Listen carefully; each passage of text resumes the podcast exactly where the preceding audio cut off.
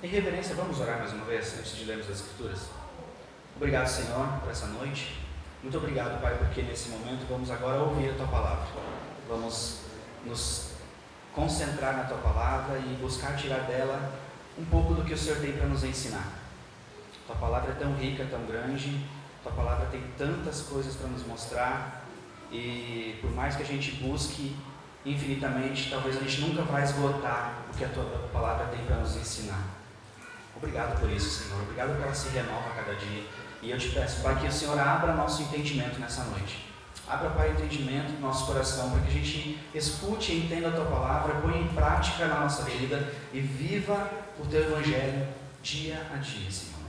Meu Deus, que os meus irmãos aqui, Senhor, também entendam o que o Senhor tem para nós hoje. Fala com a gente, Pai, e nos transforma em nome de Jesus. Amém. Queridos, antes da gente começar no texto propriamente dito, é, eu preciso compartilhar com os irmãos algumas, algumas informações sobre o livro de Tiago, porque isso vai ser importante para o estudo, tá bom? Então, assim, primeiro a gente tem, tem que pensar assim, quem é o autor do texto? Ah, é Tiago, é óbvio, né? Mas que Tiago é esse, né? Uh, no Novo Testamento, nós vemos, se você varrer o Novo Testamento, você vai encontrar quatro Tiagos no Novo Testamento. Então a gente precisa descobrir qual deles escreveu esse livro, tá bom? O primeiro Tiago, talvez seja o mais conhecido, é o Tiago, uh, um, um, dos Tiagos apóstolos de Jesus, irmão de João, filho de Zebedeu. Uh, no texto de Mateus 4, 21, você vai encontrar. Você quer que eu, vocês querem que eu leia todos os textos? Facilita? Mateus 4, 21, vamos abrir então. Mateus 4, 21 vai mostrar o primeiro Tiago.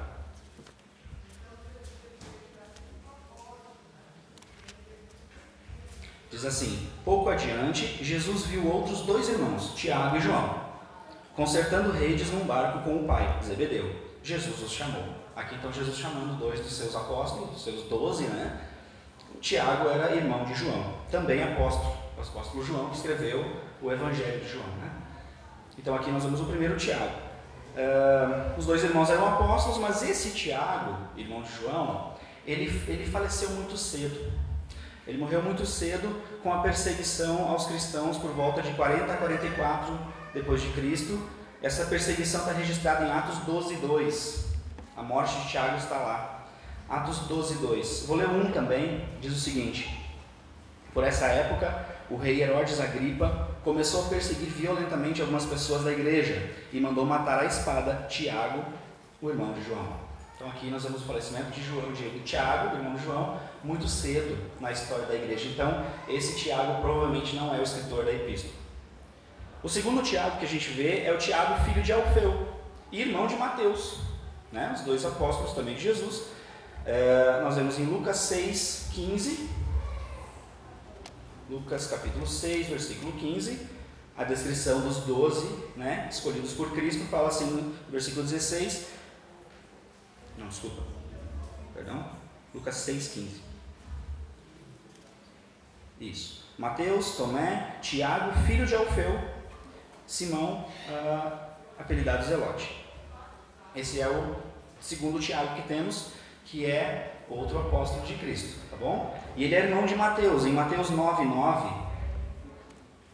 Mateus, capítulo 9, verso 9. Diz assim: Enquanto Jesus caminhava, viu um homem chamado Mateus, sentado onde se coletavam os impostos. Siga-me, disse-lhe Jesus, e Mateus o levantou e o seguiu. Aqui fala sobre o chamado de Mateus. Amém? E em Marcos 2,14, vai narrar o mesmo, mesmo acontecimento e vai acrescentar um detalhe. Marcos 2,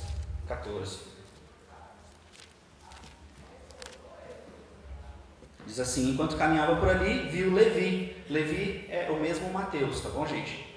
Viu também Levi, filho de Alfeu, sentou-se no lugar onde se coletavam os impostos. Siga-me, disse-lhe disse Jesus, e Levi se levantou e o seguiu. Então, temos aqui mostrando que Levi, ou Mateus, era filho também de Alfeu, ou seja, irmão do segundo Tiago. Amém? Então temos os dois primeiros Tiagos, eles eram apóstolos de Jesus, mas esse Tiago ele era muito novo e pouco influente na igreja primitiva. Então, portanto, ele não foi ele o escritor da carta. Ele foi pouquíssimo influente na igreja, ele teve, ele era muito jovem, muito novo na época e não não influenciou muito. O terceiro, o terceiro Tiago é o pai do apóstolo Judas. Também ele é citado nas Escrituras em Lucas 6,16. Lucas 6,16. Então, o mesmo texto que nós lemos agora há pouco, versículo 15, né? O 16 fala assim: Judas, filho de Tiago. Então temos aqui o terceiro Tiago. Só que ele era o pai de um dos apóstolos, mas ele não era apóstolo, ele não foi influente, então ele também não foi o escritor, né? Desse Tiago nós não sabemos nada, a não ser que ele era pai de Judas. Então, tirando qualquer possibilidade de ser o autor da carta. E o quarto Tiago, e aqui vem a grande possibilidade de ser o autor do texto, uh, o quarto Tiago, então, era o meio-irmão de Jesus, filho de Maria e José. Esse sim, provavelmente é o autor da carta. Mateus 13, 55.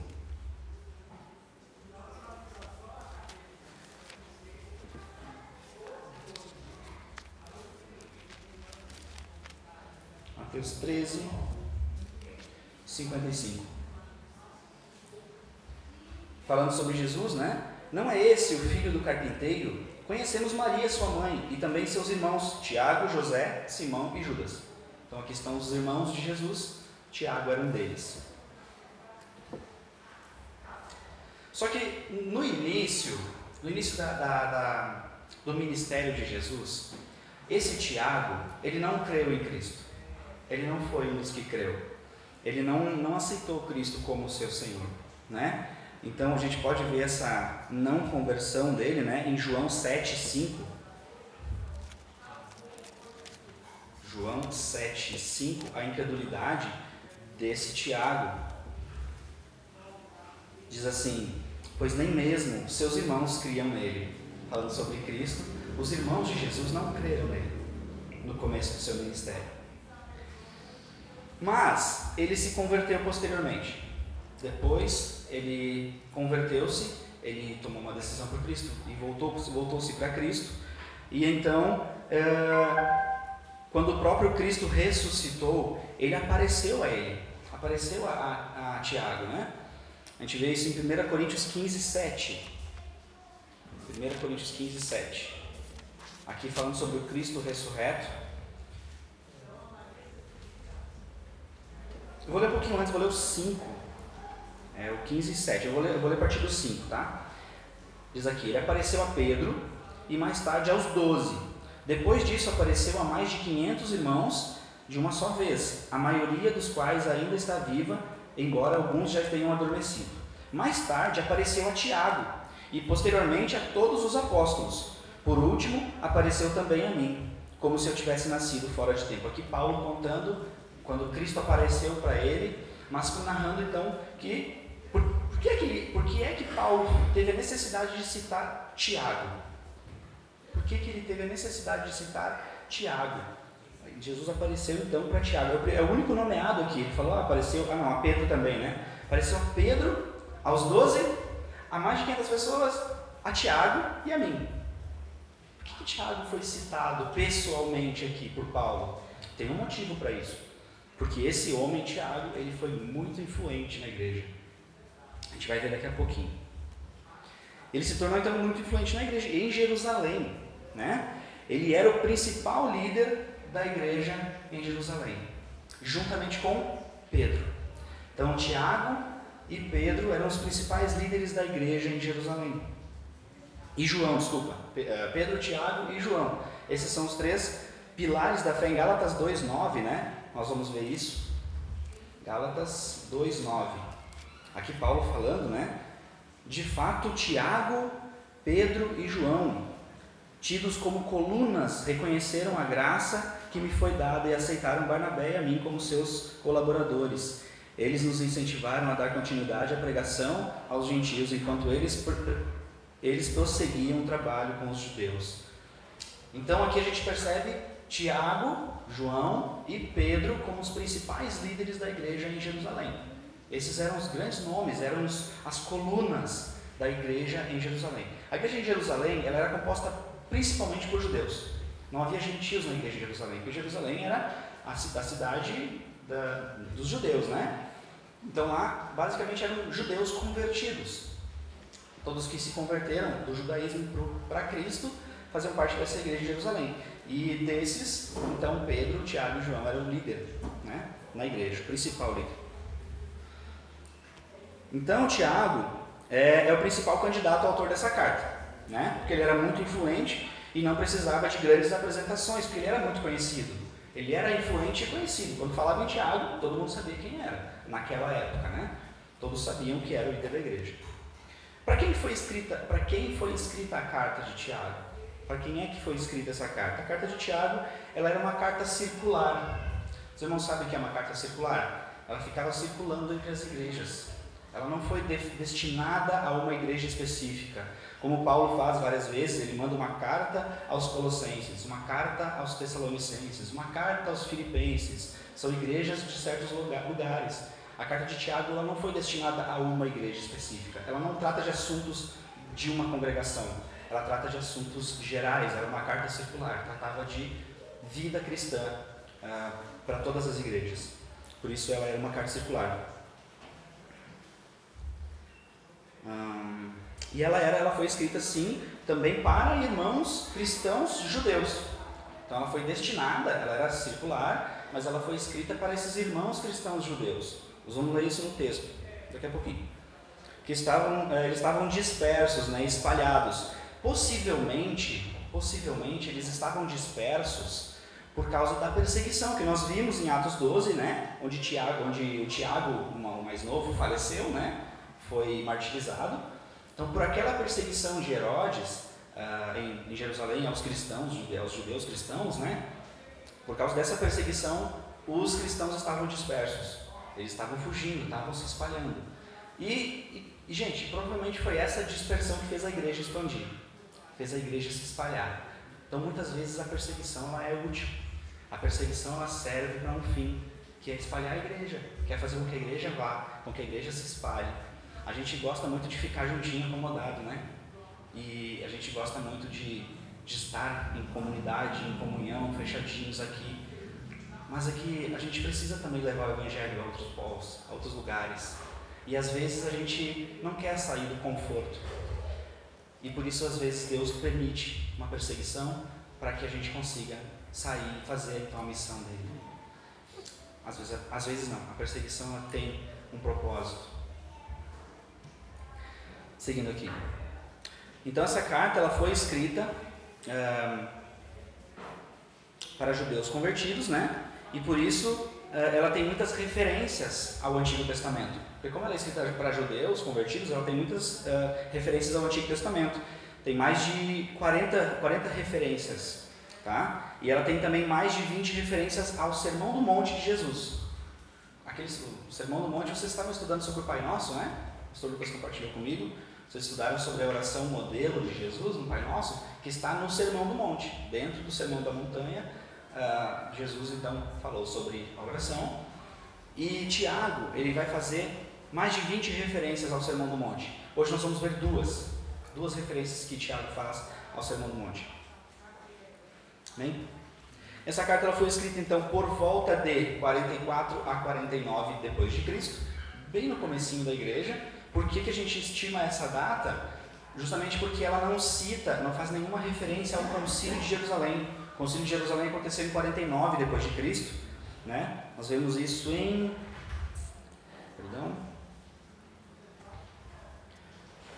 em Atos 21, 20, desculpa, já vamos chegar lá, eu perdi a referência aqui, mas em Atos a gente vê o concílio de Jerusalém, e por, por, pela carta de Tiago não conter nenhuma referência a esse concílio, entendemos que ela foi escrita antes. Tá? Isso faz da carta de Tiago a carta, o, o livro mais, uh, mais velho que temos do Novo Testamento, do cânon do Novo Testamento. É a carta que tem de datação mais antiga, né? que ela foi escrita primeiro, a primeira a ser escrita do cânon do Novo Testamento. E a principal, a principal preocupação de Tiago na carta é com a, a vida prática da fé. É a prática da fé, vida prática de fé. E também uma vida digna de um cristão. Ele é esse livro ele é considerado por alguns como sendo o livro de provérbios do Novo Testamento. É como se fosse o livro de Provérbios, o livro de sabedoria do Novo Testamento, né? Que vai falar sobre fé prática, sobre vida cristã, sobre uh, boas práticas cristãs, né? E o tema principal do Tiago é o nascimento, o crescimento e a maturidade do cristão. Amém? Então agora você pode ir para o livro de Tiago.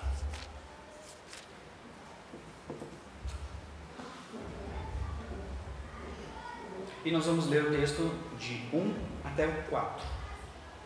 Vamos entrar agora propriamente dito no nosso texto. Sabendo de todo esse, é, como é que chama, esse pano de fundo, né? todo esse background, sabendo de tudo isso, agora nós vamos entrar na mensagem do texto, propriamente dito. Todos acharam? Quem achou disso? É Tiago capítulo 1. Primeiro capítulo, versículo 1 até o 4. Amém? Quem achou diz amém? Achou diz espera. Todos acharam? Amém. Eu, Tiago, escravo de Deus e do Senhor Jesus Cristo, envio esta carta às doze tribos espalhadas pelo mundo. Saudações. Meus irmãos, considerem motivo de grande alegria sempre que passarem por qualquer tipo de provação, pois sabem que, quando a sua fé é provada, a perseverança tem a oportunidade de crescer, e é necessário que ela cresça, pois quando estiver plenamente desenvolvida, vocês serão maduros e completos, sem que nada lhes falte. Eu quero fazer uma pergunta para você. É fácil passar por dificuldades? Se fosse fácil, o nome não era dificuldades. Certo? Porque dificuldade é difícil. Mas é necessário. É... Por que é que é necessário a gente passar por lutas e dificuldades? Nós temos aqui algumas professoras, né? Sei que tem, minha esposa é professora colega dela. Uh, professoras, o que é necessário para que o aluno evolua na escola? Hã? Precisa que ele, ele, passe e seja aprovado nas provas. É ou não é? Na escola não é assim? Para o vestibular, para o aluno entrar na faculdade, ele precisa ser aprovado numa prova. As provas são importantes, porque as provas fazem nós evoluirmos. As provas nos fazem amadurecermos. E na vida cristã não é diferente. Na vida cristã não é diferente. Nós precisamos das provas para amadurecer. Precisamos das lutas e dificuldades para crescermos. É isso que o texto fala. Mas é difícil. É difícil porque demanda de um sofrimento nosso. Demanda de uma certa dor a luta envolve dor. E essa luta pode ser infinitas coisas. Eu, eu não saberia nomear e não saberia numerar quantas lutas diferentes podem acontecer na nossa vida. Pode ser um luto, pode ser uma contenda familiar, enfim, são tantas as lutas que temos, dificuldades financeiras, mas são imensas. Agora, eu preciso fazer um, um, um último disclaimer antes de, de tirarmos as lições desse texto, que ainda está nesse texto de Tiago, mas um pouco mais à frente, nos versículos 12 a 15. Versículos 12 a 15 do capítulo 1 ainda, que diz assim: Feliz é aquele que suporta com paciência as provações e tentações, porque depois receberá a coroa da vida de Deus, que Deus prometeu àqueles que o amam. E quando vocês forem tentados, não digam, esta tentação vem de Deus, pois Deus nunca é tentado a fazer o mal e Ele mesmo nunca tenta ninguém, nunca tenta alguém. A tentação vem da onde? De nossos próprios desejos que nos seduzem e nos arrastam. Esses desejos dão à luz o pecado e quando o pecado se desenvolve plenamente gera a morte.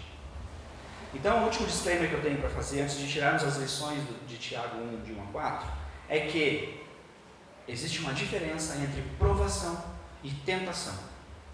Existe diferença entre ser provado e ser tentado. As provações, elas vêm de Deus e elas visam a nossa aprovação e nosso crescimento. É para isso que serve a aprovação. Agora, a tentação, ela vem da onde? dos nossos próprios desejos. A, a tentação, ela vem de Satanás, ela vem da minha carne, e ela busca, ela, ela procura, ela intenta gerar em mim pecado. Ou seja, a tentação quer te derrubar, a provação quer te fortalecer. Amém? Está clara essa diferença? A tentação quer te derrubar e quer gerar morte em você. A provação não. A provação quer te aperfeiçoar. Ela quer nos deixar maduros. Amém?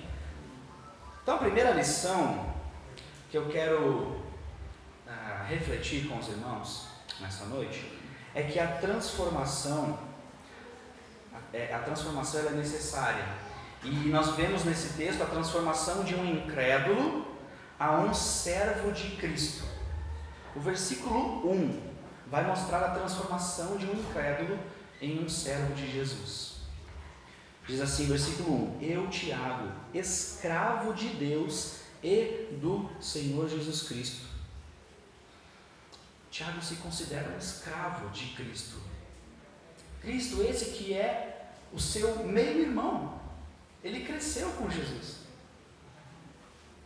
Mas ele se converte. Ele era um incrédulo, nós vimos, né? Já vimos a transformação de Tiago, de alguém que não cria em Cristo mas com o passar do tempo creu, se tornou um dos mais influentes líderes da igreja de sua época. Ele foi uma das pessoas que viu Jesus ressurreto. Vimos isso lá em 1 Coríntios 15, 7. Né? Nós vimos lá que Jesus apareceu para ele pessoalmente, depois de ressurreto. Então, esse homem de incrédulo tornou-se crente, de crente se tornou líder, o mais influente da igreja em Jerusalém, e ele, ele também, é, é, esse Tiago, ele estava no cenáculo com, com, os, com os apóstolos no, no dia do Pentecostes, Atos 1,14. Abra sua Bíblia em Atos 1,14.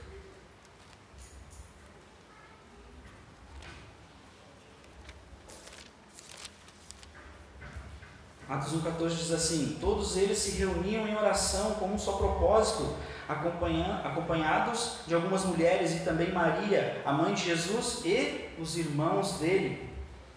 Tiago, como irmão de Jesus, estava lá no dia do Pentecostes, no cenáculo.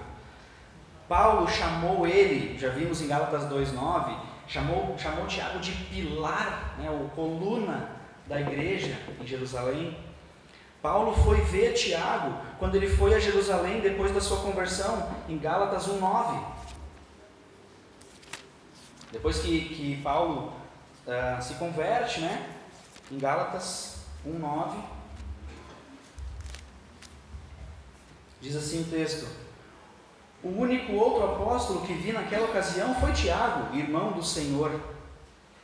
Então, quando Paulo vai a Jerusalém para encontrar a liderança da igreja, Paulo ele se converte, vai lá conhecer a liderança da igreja em Jerusalém e ele encontra lá Tiago. Aqui ele, aqui, aqui ele trata Tiago como um apóstolo. É, ele, Tiago não era um dos doze, mas ele era, uh, ele tinha todos os requisitos apostólicos. Ele viu a ressurreição de Cristo, ele esteve com Cristo ressurreto, ele conheceu Jesus antes. Enfim, ele teve todos os requisitos de apostolado. Então, é, e também Paulo foi uh, esteve com Tiago na sua última viagem, em Atos 21, 18 também.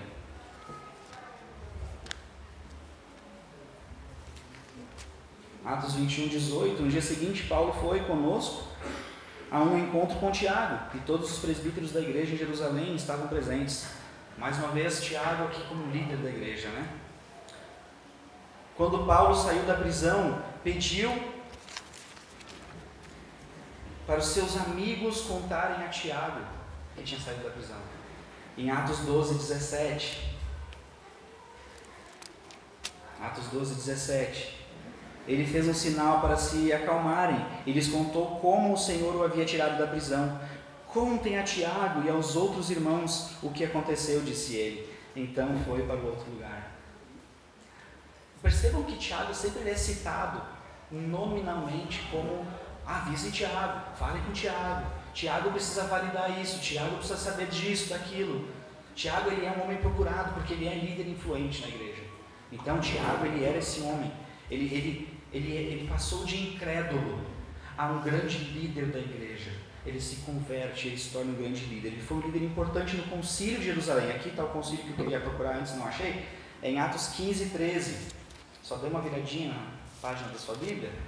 Atos 15, Atos capítulo 15 narra o concílio de Jerusalém. Caso os irmãos queiram ler com calma depois, fiquem à vontade. No versículo, versículo 13 diz assim: Quando terminaram de falar, Tiago se levantou e disse: Irmãos, ouçam-me. Aqui está Tiago, como um líder, como aquele que levanta-se, toma a frente e posiciona-se para dar a decisão do concílio. Então, esse, esse era Tiago. E ele identificou-se apenas, aliás, desculpa, e Judas, o, Judas lá do livro de Judas, abre, abre a sua Bíblia em Judas, capítulo 1, capítulo 1, só tem um capítulo, né? Judas 1, 1. Vamos ver aqui mais uma vez a importância desse Tiago. Como que Judas se identifica na carta dele. Eu, Judas, escravo de Jesus Cristo e irmão de Tiago. Escreva esta carta aos que foram chamados por Deus, o Pai, que os ama e os guarda sob o cuidado de Jesus Cristo. Então aqui Judas, ele, a necessidade dele se identificar é com Jesus e com Tiago. Percebem a influência de Tiago? Então Tiago ele passou de um incrédulo a crente, líder da igreja, líder e de líder da igreja ele passou a servo de Cristo. E é assim que ele se apresenta.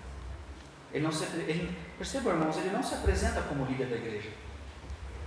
Tiago não se apresentou como irmão de Jesus. Ele poderia? Ele poderia? Poderia. Ele era irmão de Jesus.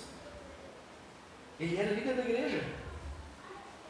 Ele poderia ter usado, daquela, sabe aquela carteirada? Ó, eu sou o Tiago, tá aqui, ó. Larga aquela carteirada assim de autoridade, né? Mas ele se identifica dessa forma? Não. Como que Tiago se apresenta? Eu, Tiago, escravo de Deus e de Jesus. Olha a humildade desse homem. Ele não se apresenta como irmão de Jesus, mas como um servo. Isso demonstra humildade. Essa é a transformação do Evangelho na vida do cristão. Essa é a transformação que o Evangelho produz em nós. Quando a gente tem uma posição de autoridade e diz assim: não, mas isso não é o que importa. O que importa é que eu sou servo de Deus e servo de Jesus. Servo é justamente escravo. Algumas Bíblias traduzem para servo, outras para escravo. Isso é maturidade, irmão. Isso é maturidade. Isso foi gerado em Tiago também pela perseguição, pelas provações. E aí ele vai escrever aos irmãos que estão dispersos, aos irmãos que estão, aos cristãos, aos judeus cristãos que estão dispersos. E essa dispersão é justamente por causa de uma perseguição de Herodes. E aí Tiago ele vai no versículo 2 e fala assim: Meu irmão, considere motivo de grande alegria sempre que passarem por qualquer tipo de provação. Ele escreve a irmãos perseguidos. Ele diz assim: Fiquem felizes, porque estão sendo perseguidos. Alegrem-se na provação. É fácil se alegrar na provação? Eu pergunto para você. É fácil? Alguém me responde? Não, obrigado, irmãos. Balança a cabeça assim que eu também vou entender a resposta. Mas não é fácil. Não é fácil, eu vou dizer, é muito difícil. Eu vou dizer para você que eu acho que eu desconheço alguém que consegue sorrir quando está passando por um problemão. É difícil.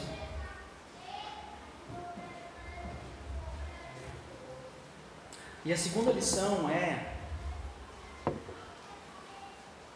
transformando tribulação em maturidade. Tiago quer ensinar isso. Transforme essa tribulação, essa luta, em maturidade. Você só vai amadurecer quando for aprovado nas provas. Quando passar no teste, você vai ser aprovado e você vai ser então é, maduro na fé. Nós vimos que a carta ela foi escrita para cristãos que estavam dispersos por causa da perseguição por tribulação, por grandes dificuldades que estavam testando a sua fé. Isso nos mostra que o cristão não é isento de dificuldades. Amém? Amém. Alguém pode dar um glória a Deus? Glória a Deus. Glória a Deus, nós não somos isentos de dificuldades, irmãos. Que difícil, né? Mas aqui eu vejo outras igrejas pregando o contrário. Tem igreja aí pregando que quando você aceita Jesus, todos os seus problemas se resolvem. Você nunca mais vai sofrer, pare de sofrer. É o slogan. Mas não é assim. A gente vai ter luta. O cristão ele não vive numa redoma blindada, sabe? Uma bolha blindado, longe de qualquer tipo de problema. Uma bolha de Deus. Ah, aqui a igreja é uma bolha de Deus onde problema nenhum vai acontecer. Nós vamos nos machucar. É, é o contrário dessa bolha. Nós vivemos em um campo de batalha. O cristão vive em um campo de batalha. Você sabia disso? E quando o Tiago fala sobre as provações, ele nos ensina quatro verdades. Quatro verdades fundamentais aqui. Nós vamos tirar do texto. A primeira delas é que as provações elas são compatíveis com a fé cristã. Sim, as provações são compatíveis com a fé cristã. Então, se alguém disser assim, não, fé cristã não existe provação, não existe luta, está mentindo. Porque a verdade é que nós teremos. E ele fala isso no versículo 2, né? Dizendo: considerem motivo de grande alegria sempre que passarem por qualquer tipo de provação. Então, nós vamos ter. Jesus advertiu sobre isso também. Jesus nos falou isso em João 6,33. João 6, 33. Você está acompanhando, irmão? Está comigo? Amém. João 6, 6, 33.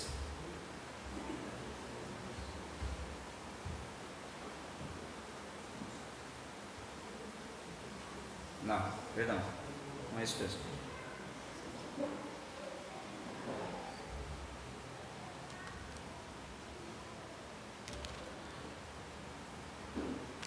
Eu errei o texto, irmãos. Peço perdão. Eu revisei isso hoje de tarde. Acredite.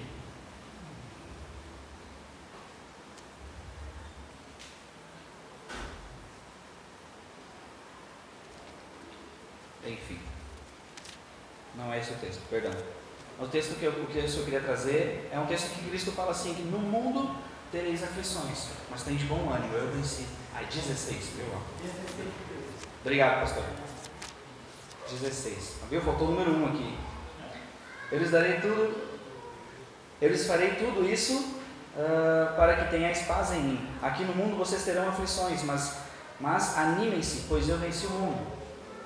Então nós vamos ter aflições. Jesus prometeu isso. Jesus ele não, ele não disse que vocês não vão mais ter luta. Pelo contrário, Jesus disse: no mundo vocês vão ter lutas. Mas tenham bom ânimo, eu venci o mundo. Amém? Jesus nunca prometeu uma vida tranquila aqui na terra. Jesus nunca prometeu uma vida sem problemas na terra. Se estão prometendo isso para você, não se engane, porque não é essa a promessa de Jesus. Porque a luta, ela é compatível sim com a fé cristã. Paulo disse em Atos 14, 22: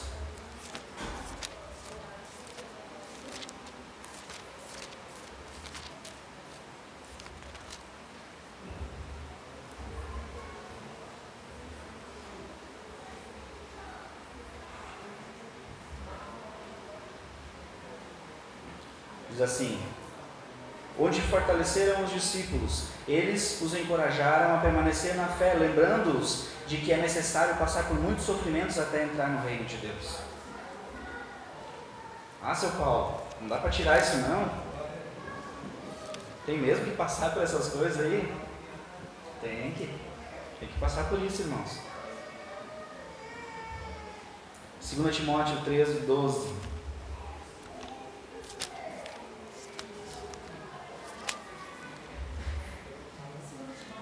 3,12.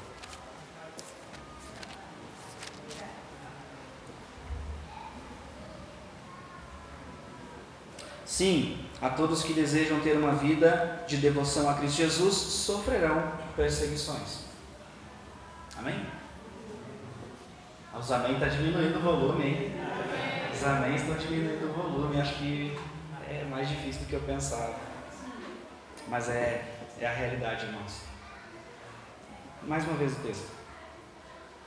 Sim, todos, todos que desejam se ter uma vida de devoção a Cristo sofrerão perseguição. Todos.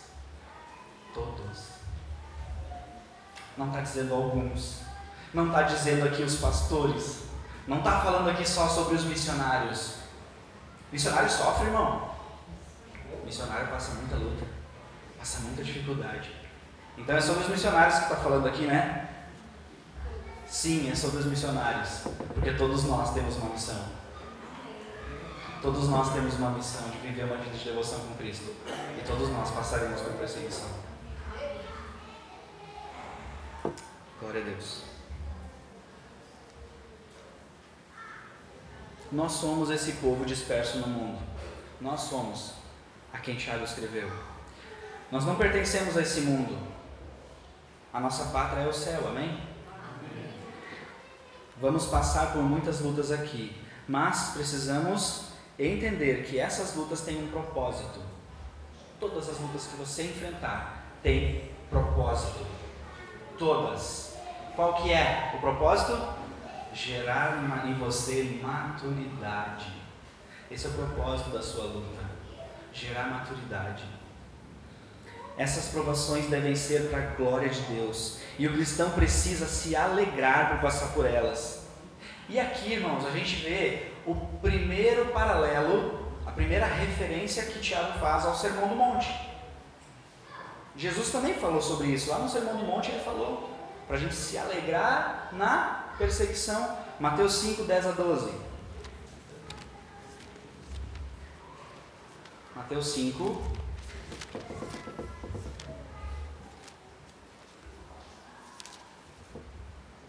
Olha só o que Jesus fala. Achou? Todos acharam? Olha só que legal. Jesus dizendo: Felizes os perseguidos por causa da justiça, pois o reino dos céus lhes pertence. pertence. Felizes são vocês quando por minha causa sofrerem zombaria e perseguição, e quando outros mentindo disserem todo tipo de maldades a seu respeito. Alegrem-se e exultem, porque uma grande recompensa os espera no céu. E lembrem-se de que os antigos profetas foram perseguidos da mesma forma. Querido, Jesus está dizendo assim: ó, alegre-se na luta, na perseguição, porque a sua recompensa está aqui na terra. É isso que Jesus disse. Onde é que está a nossa recompensa? No céu, querido. A nossa recompensa não está aqui. Não, não busque glória aqui na terra.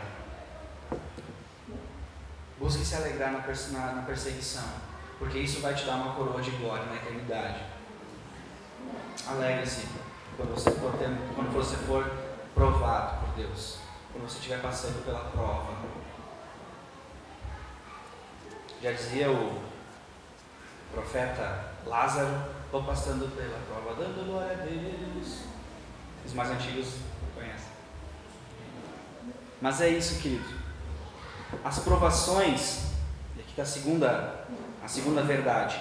As provações elas são variadas. Variadas. Existe variação nas provações. Como eu falei antes, né? Seria incontável a quantidade de provações, os tipos de provação diferentes que cada um pode enfrentar. A gente pode passar a vida inteira e eu vou ter provações a minha vida toda e todas as minhas podem ser diferentes da sua. Todas as minhas provações podem ser diferentes da sua. Porque as provações elas são multiformes, né? E aí ele fala o seguinte, Tiago diz assim: sempre que passarem por qualquer tipo de provação. O tipo de provação que eles estavam passando era o que? Perseguição. Eles estavam fugindo, sendo perseguidos por Herodes, perseguidos, né? A igreja estava sendo perseguida mas aí, é, Tiago ele não fala assim, ah, fiquem felizes quando forem perseguidos apenas. Não, ele fala sobre todo tipo de provação. Se alegrem em todo tipo de provação.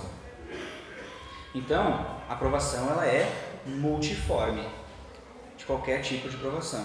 Isso significa que existem diversas formas de sermos provados e que cada tipo é um aspecto que Deus quer nos aprimorar. cada aprovação que você passa é um aspecto da tua vida que Deus quer te melhorar, te deixar mais maduro, mais aperfeiçoado em Jesus.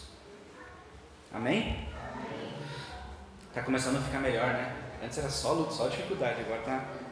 Parece que tem. Quando a gente enxerga, irmão, o propósito das coisas, o porquê é que Deus quer que a gente passe por, por provações, a gente consegue ter alívio, ter paz. Porque a gente sabe que Deus está fazendo isso para nos melhorar, para o nosso bem. Como o pastor leu antes, porque todas as coisas cooperam para o bem daqueles que amam a Deus.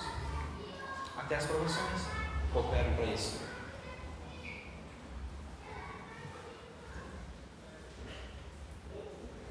Deus, ele tece um lindo mosaico de provações para nos tornar uma obra-prima, uma obra de arte. Romanos 8, 28.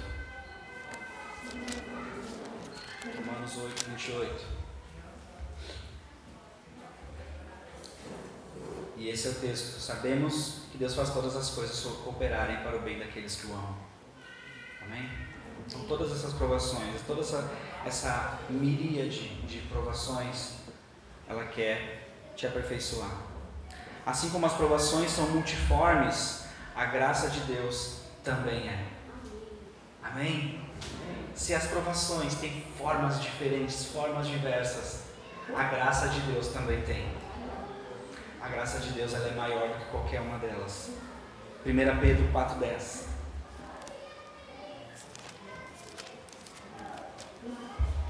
1 Pedro 4,10.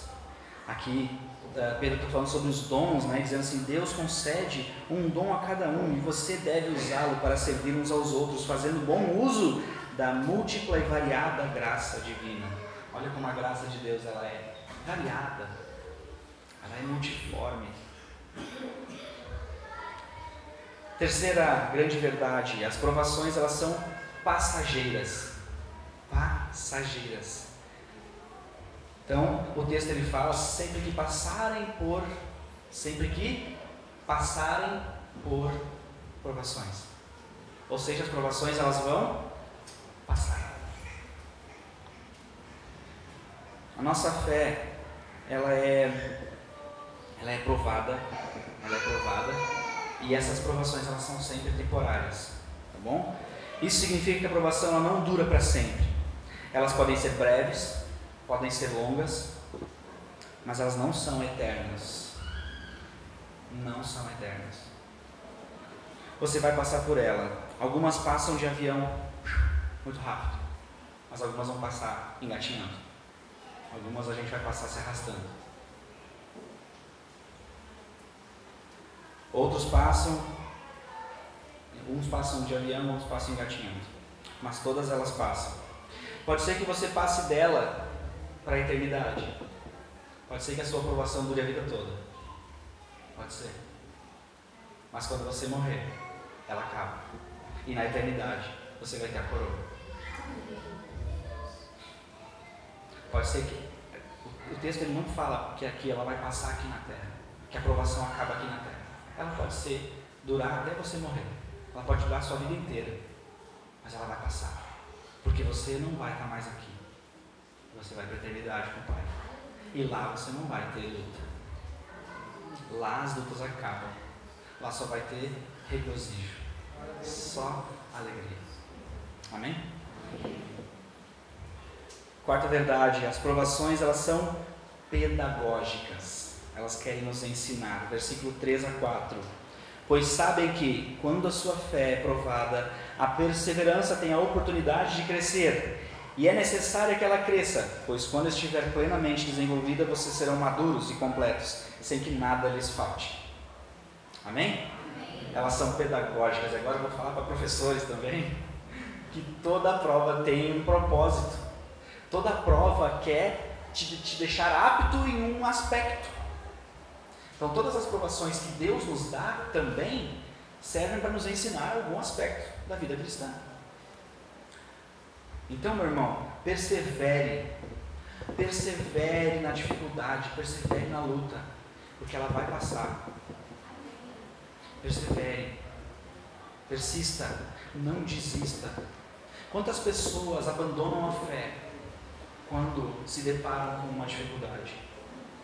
Porque acham que Jesus iria lhe dar uma vida boa, porque acham que Jesus ia simplesmente tirar e aliviar todas as suas dificuldades. E aí, quando a dificuldade vem, a pessoa diz: Não, mas Jesus ia me livrar. Você já ouviu isso? Alguém falar assim: Ah, eu estava bem, aí eu aceitei Jesus, fui para a igreja, aceitei Jesus, e aí as coisas começaram a acontecer de errado na minha vida. Começou a acontecer umas coisas ruins. Parece que quando eu entrei na igreja começou a vir dificuldade.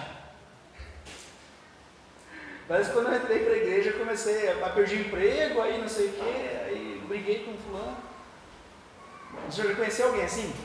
Eu conheci pessoas que disseram isso. Ah, estava tão bem, quando eu entrei para a igreja, pronto, aí minha vida desmoronou, começou a vir um monte de dificuldade. Por que será? Porque está aqui, gente. Você entrou para a igreja, você vive agora com Jesus, então se prepare, porque a luta vai vir. É isso, é que o Tiago está dizendo. Não desanime, não desanime quando a luta vier. Não desanime a qualquer batalha que você for enfrentar. Porque Jesus prometeu que a gente ia ter essas lutas. Então permaneça, permaneça.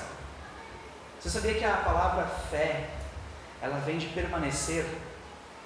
A palavra fé, quando você fala assim, eu tenho fé em Deus, a palavra fé é a mesma coisa que fidelidade, ou seja, permanência, permanecer, constância. Então não diga da boca para fora que você tem fé se você não permanece em Jesus. A fé faz com que permaneçamos. A fé nos, nos une a Jesus, nos gruda nele. E é essa fé que nos mantém em pé. A fé, a permanência em Cristo nos mantém de pé. A nossa fé é provada para mostrar, ah, para mostrar que ela é verdadeira. Deus ele sempre nos prova para produzir o melhor em nós. A provação sempre vem para produzir o melhor em nós. As provas mostram que realmente nascemos de novo e, eh, e elas produzem perseverança. Somente uma vida que tem intimidade com Jesus, ela é testada e aprovada para ser maduro. O irmão aqui, como é que é o nome? Desculpa, irmão. Natan. Natan ministrou no louvor, né? Ele falou sobre ter intimidade com Jesus, né? buscar uma vida de intimidade com Cristo. E é isso, querido. Quando a gente buscar uma vida de intimidade com Jesus, Jesus, Jesus vai permitir aprovação para a gente ser aprovado. A gente vai ter essa fé provada. Não é? Não tem uma música? Cada vez que a minha fé é provada, tu me das a chance de crescer um pouco mais. Não é assim? Essa música é bonita, hein? Bota um louvor aí. Mas, gente, é isso. Nós precisamos perseverar nas lutas. A nossa fé é provada para que a gente cresça. A perseverança, ela visa nos levar para a maturidade. Paulo também disse isso em Romanos capítulo 5, 3 a 5. Esse texto é fantástico, irmão. Abra sua Bíblia em Romanos. Romanos 5, 3 a 5.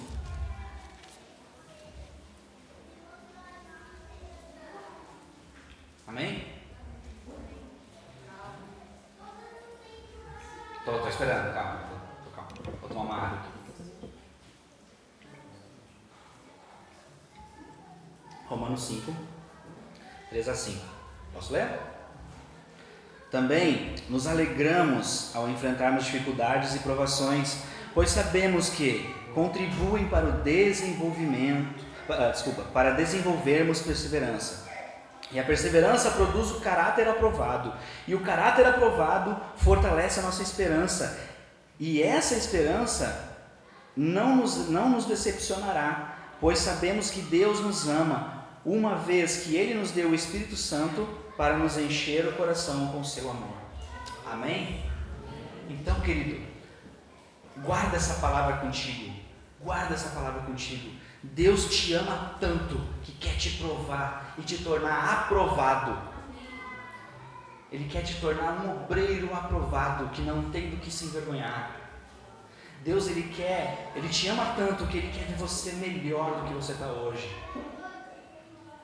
Ele quer que o seu nível de maturidade cresça até atingir a plenitude da estatura de Cristo. Deus ele quer forjar em você o caráter do filho dele. É isso que o texto está nos mostrando. Para a gente ser aperfeiçoado e amadurecer, para que a gente seja aperfeiçoado, é isso, por isso que passamos pelas provas. Essa maturidade é o que Jesus chama de perfeição. E aqui a gente vê a segunda referência ao Sermão do Monte, em Mateus 5,48. Volta para o Sermão do Monte, irmão. Mateus 5,48.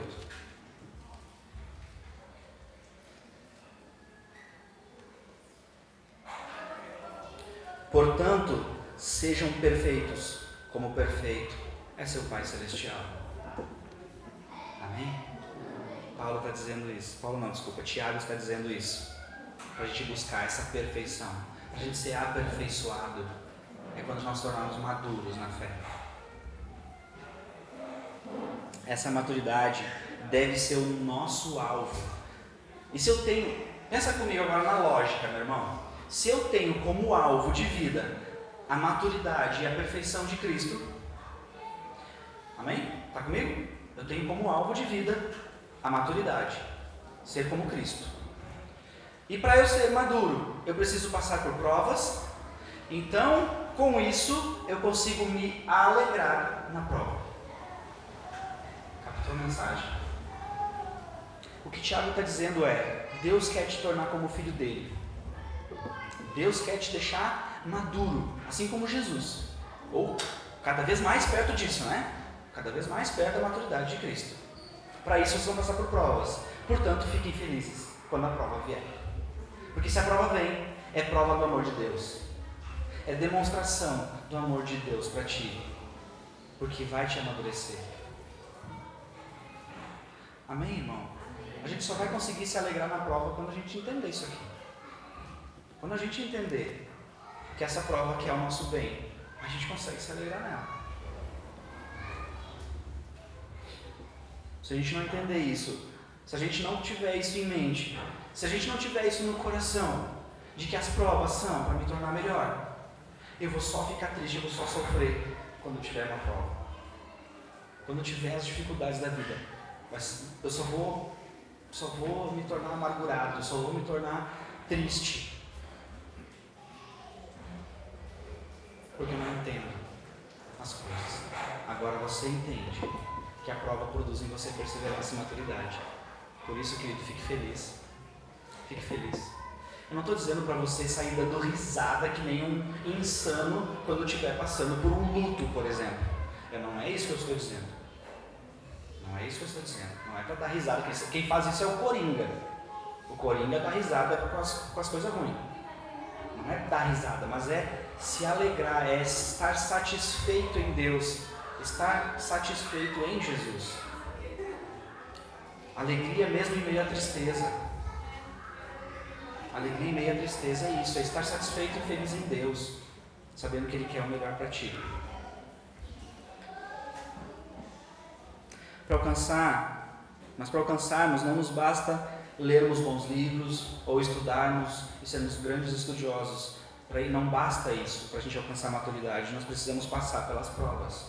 Tudo isso é importante, irmãos. Estudar, ler bons livros é importante mas as provas é que precisam ser, ser passadas, né? E depois de nós sermos aprovados, nós vamos poder dizer como Jó disse: Antes, Senhor, eu te conhecia de ouvir falar, mas agora eu te conheço de andar contigo. Em Jó 42, versículo 5, ele fala isso. Porque Jó passou por todas aquelas lutas, por tudo aquilo que Jó. Você sabe a história de Jó? Quem conhece a história de Jó? Jó passou por. Não queira passar pelo que Jó passou, querido. Não queira. Perdeu tudo. Mas no fim, ele disse, ele entendeu que a, aquela prova, aquela aprovação foi para que Deus tornasse nele um caráter melhor. E aí ele disse, agora Senhor, eu te conheço, de verdade, de andar contigo, porque eu passei por tudo aquilo. A nossa atitude diante da prova ela deve ser de alegria por saber que Deus está querendo nos aperfeiçoar, nos corrigir, nos tornar mais parecidos com o Filho dele. Amém? Irmão, confie em Deus, Ele sabe o que está fazendo. Deus sabe o que faz. Amém? Essa é a minha mensagem para hoje, para você.